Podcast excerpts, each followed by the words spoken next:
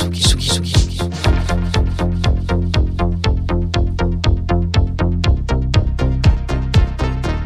écoutez la Tsugi Radio. Avec Pionnier DJ et Woodbrass. Bonsoir, bienvenue au deuxième volet de Weirdo Show. Donc euh, ce soir, j'ai le plaisir et l'immense joie d'avoir euh, en invité euh, spécial Yaya Zora. Euh, je te laisse dire un petit mot quand même. Euh, bah, du coup, merci euh, Malaika pour ton invitation. Je suis contente qu'on fasse un B2B, même si on l'a déjà fait ensemble à plusieurs reprises. Mais là, du coup, c'est différent parce que c'est en stream, donc c'est un autre exercice. Et j'espère qu'on va faire un truc sympa qui va un peu changer l'énergie du moment qui est assez lourde avec les circonstances dans le monde. Donc voilà, bah, enjoy et, et c'est parti.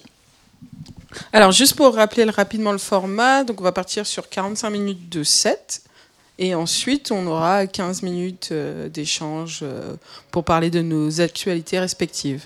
Bah, J'espère que vous avez passé un bon moment et puis je vous dis dans quelques minutes. Ou en tout cas tout de suite en musique.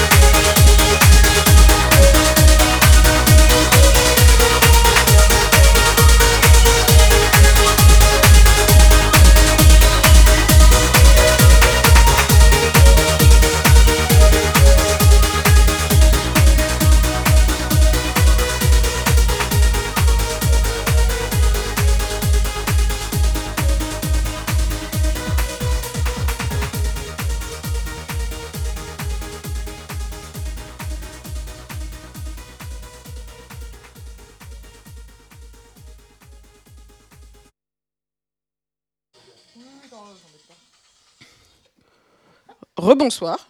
Oui, je crois que je peux dire bonsoir. Ouais, c'est ouais, ouais, c'est le soir.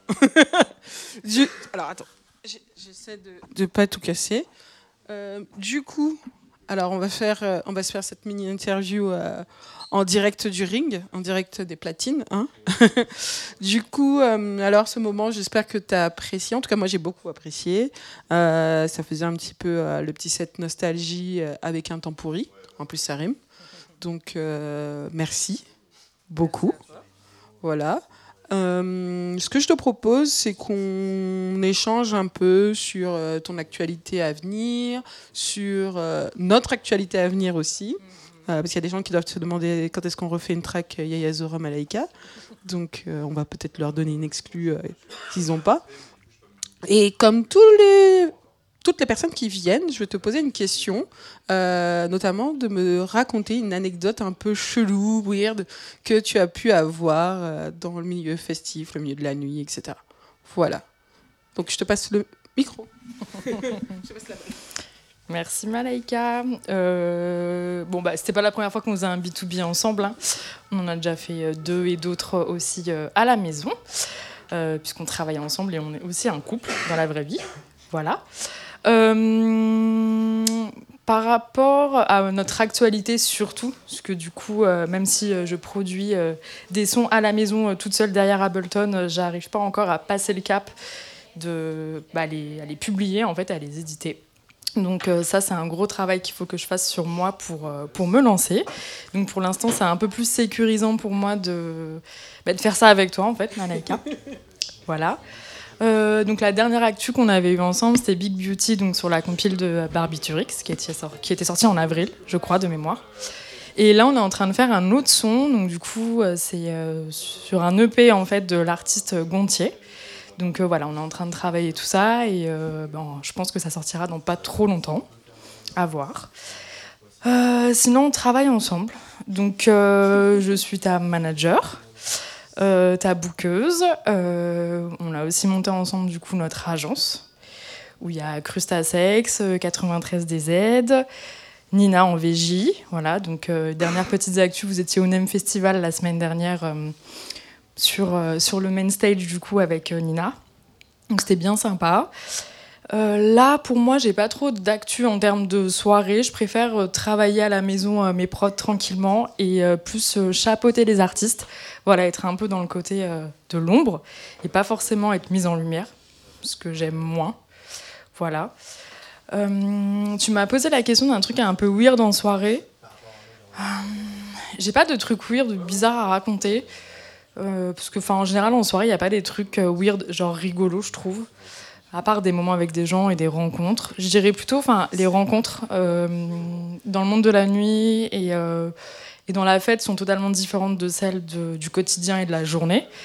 Donc je trouve que pour ça, c'est hyper bien parce que tu rencontres des profils totalement différents et on va dire que les, les pas les frontières, mais les masques tombent. En fait, c'est c'est différent de la journée. Voilà, il y a plein de gens que j'ai rencontrés dans le milieu de la nuit que j'aurais pas rencontrés en fait euh, bah, dehors dans le quotidien.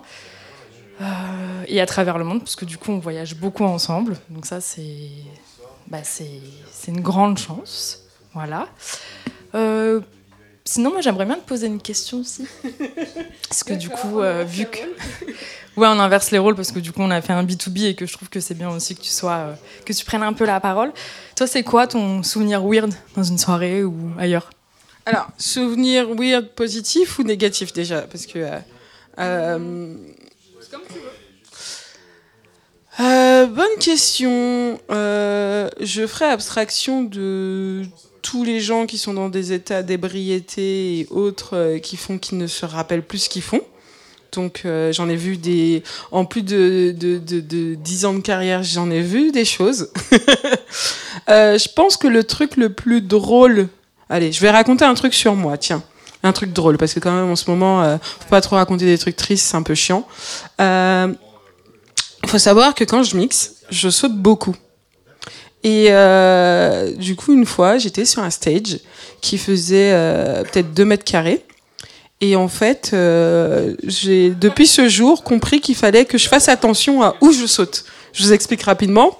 Donc, euh, je suis à fond, je mets mon drop, je saute, je saute, et trois secondes plus tard, plus de DJ. Ben, en fait, j'ai atterri par terre. Et du coup, euh, je m'étais euh, fait une entorse du genou. Et donc, je suis remontée sur le stage euh, en boitant. Et comme euh, show must go on, du coup, je me suis assise sur le retour. J'ai euh, fini mon set tant bien que mal dans la douleur et la souffrance. Et je me rappelle après avoir dit à un de mes meilleurs potes qui s'appelle Charles, Charles, à la fin de mon set, faut que tu m'emmènes aux urgences. et le pire, c'est que j'étais même pas bourré. voilà. Donc voilà la petite anecdote drôle. Et un truc moins drôle, moi je me souviens qui m'a choqué quand t'as mixé euh, à Lyon. Euh, un truc euh, bah, raciste en fait qui t'est arrivé. Bah, je te laisse raconter, voilà, parce qu'il n'y a pas que des trucs rigolos non plus. Ouais, alors effectivement c'est un sujet un peu sensible, mais je pense que ça vaut le coup d'en parler et surtout de faire un retour d'expérience là-dessus. Donc euh, je donnerai pas le nom du club, mais euh, ceux qui étaient là savent ce qui s'est passé. Euh, ce qu'il y a à retenir quand même dans l'histoire, c'est que euh, les, les gens du club ont bien réagi, les promoteurs ont bien réagi, l'équipe de sécurité a bien réagi, et tant mieux. Parce que j'ai quand même eu de la chance par rapport à ça. Il y a des gens à qui ça arrive et ça se passe en plus mal avec le staff. Donc j'étais en train de mixer. Et vous savez, bah, quand vous mixez, vous avez plein de gens qui vous filment, qui prennent des photos, qui chasament la musique, etc. Et là, je vois un mec qui fait à peu près 2 mètres de haut, à fond et tout, avec son tel. Et à un moment, il tourne son tel. Et euh, donc moi, je pensais vraiment qu'il me filmait. Il tourne son tel et il monte la photo d'un bonobo. Et du coup, euh, moi, à ce moment-là, je me suis dit, heureusement quand même que cette fois-ci, ça s'est passé quand j'avais passé la barre des 30 ans. Parce que je pense que euh, moi, à 20, 25 ans, j'aurais pas réagi comme j'ai réagi là. Donc, euh, j'ai, ça m'a glacé le sang, littéralement. J'ai tourné la tête, j'ai regardé Soraya. Soraya a vu la scène. Tout de suite, elle a réagi, donc elle a été euh, prendre le premier vigile à proximité. Et en fait, ils ont dégagé le mec en 3 secondes. Donc voilà. Mais je me mets à la place de ceux qui ont vécu ça de manière plus outrancière ou plus violente. Et dans, tout ça, dans tous les cas, il faut pas minimiser la violence. Toute violence est violence. Et euh, ça m'a quand même un peu refroidi parce que, surtout que Lyon, c'est une ville où j'ai vécu avant. J'ai, je suis née, euh, la, première ville où je suis allée en métropole, c'était à Lyon. J'ai vécu là-bas de mes 0 à 3 ans. J'ai fait ma classe préparatoire à Lyon. Donc ça me faisait, ça me tenait à cœur de revenir là-bas. Et en même temps, ça m'a un peu dégoûté en toute transparence. Après, je fais pas d'amalgame et je mets pas tout le monde dans le même panier, heureusement. Et euh, encore une fois, bah, c'est compliqué. Il y a, malheureusement, il faut faire avec le direct. Et c'est surtout compliqué de garder son sang-froid quand on est face à la violence des autres. Mais au final, j'ai envie de dire, euh, ça sert à rien de réagir à la violence par la violence. Et ces gens-là, ils sont beaucoup plus tristes. Et à la fin, je me suis fait une réflexion en me disant que ce mec avait quand même payé 15 balles pour venir me voir mixer. Alors, il est resté 3 secondes dans la soirée. Il a agi comme un pauvre con, faut dire ce qu'il est. Mais voilà, moi, j'ai gagné mon cachet.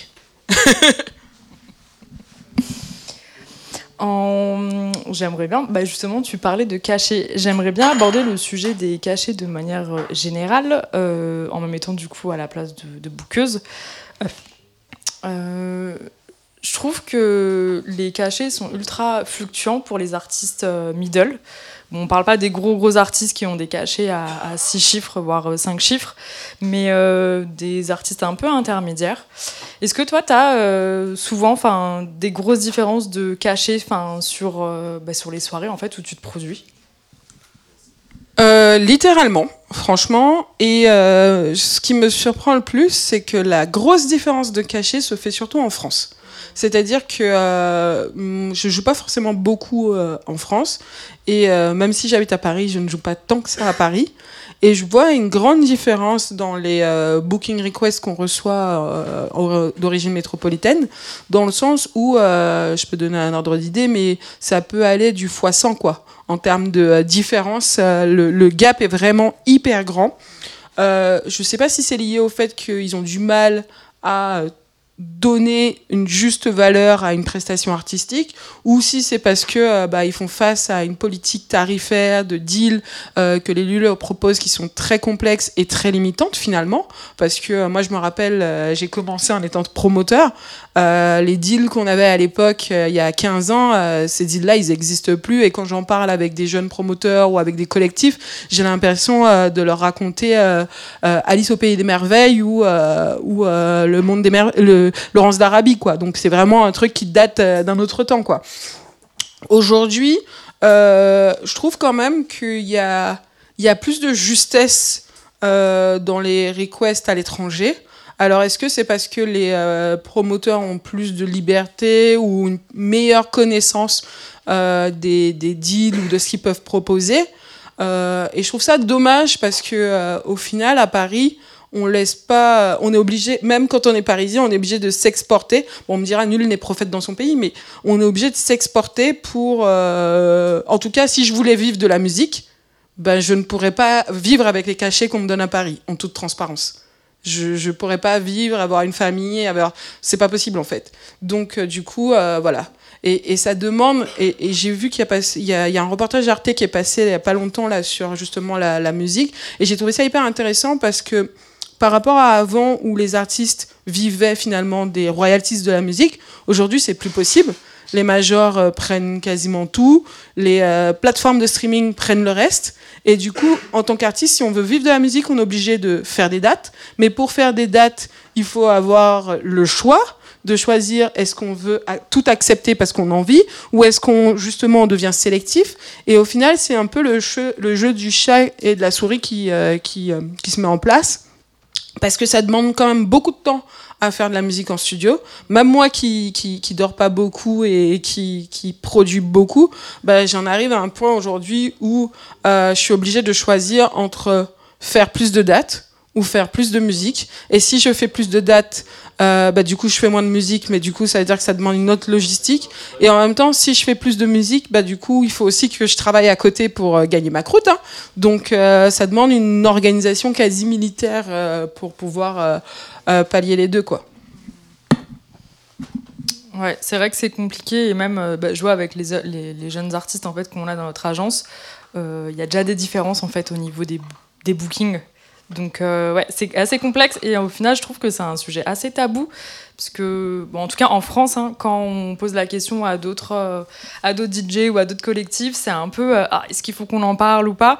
Mais je trouve que justement peut-être d'en parler, ça permettrait d'avoir un meilleur, enfin un équilibre en fait et pas avoir des requests qui vont aller de 50 euros à 800 euros, enfin des gros gaps, voilà. Mais en tout cas, c'est ultra intéressant et après, c'est notre boulot en tant que booker manager de gérer ça. Euh, moi, je voulais dire un petit mot euh, bienveillant, Malaika, sur toi. Euh, bah, du coup, ça fait très longtemps qu'on se connaît. Ça, j'ai vu, je t'ai vu en fait grow up dans ta carrière de DJ, et ça, enfin, j'en suis fière, vraiment. Surtout, enfin, que t'es une femme ben, noire, queer, donc toutes les petites cases à cocher un peu compliquées dans la société, mais tu as réussi à faire ton petit bonhomme de chemin. Et voilà, donc tu peux être fière de toi. Et euh, je te remercie du coup pour, euh, pour cette invitation euh, chez Tsugi aujourd'hui. Alors, moi, je veux dire le mot de la fin. Déjà, merci pour tes mots. Merci beaucoup. Ça me touche. Je ne veux pas pleurer parce qu'il ne faut pas. Mais ce que, bah, je pense que ce que tu as dit est pertinent. Et je dirais mieux, c'est que, en fait, c'est aussi en partie grâce à toi. Dans le sens où c'est hyper important quand on se lance en tant qu'artiste, en tant que dans tout ce qu'on va faire dans la vie finalement, d'être bien entouré et d'être bien entouré et d'avoir des gens sur qui on peut réellement compter dans toutes les circonstances.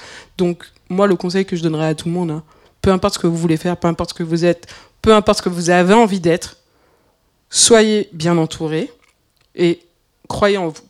Voilà, ce sera le mot de la fin pour aujourd'hui. Je peux dire un autre mot de la fin Ah vas-y, un autre mot de la fin. Bon, ce sera un mot un petit peu, enfin voilà. Bon bah Free Palestine, hein. en ce moment c'est un peu euh, compliqué, donc euh, voilà. Big up, bah ouais, ouais, voilà. Ouais. Ça, ça va, je Tsugi. Tsugi Radio. Vous écoutez la Tsugi Radio avec Pionnier DJ et Woodbrass.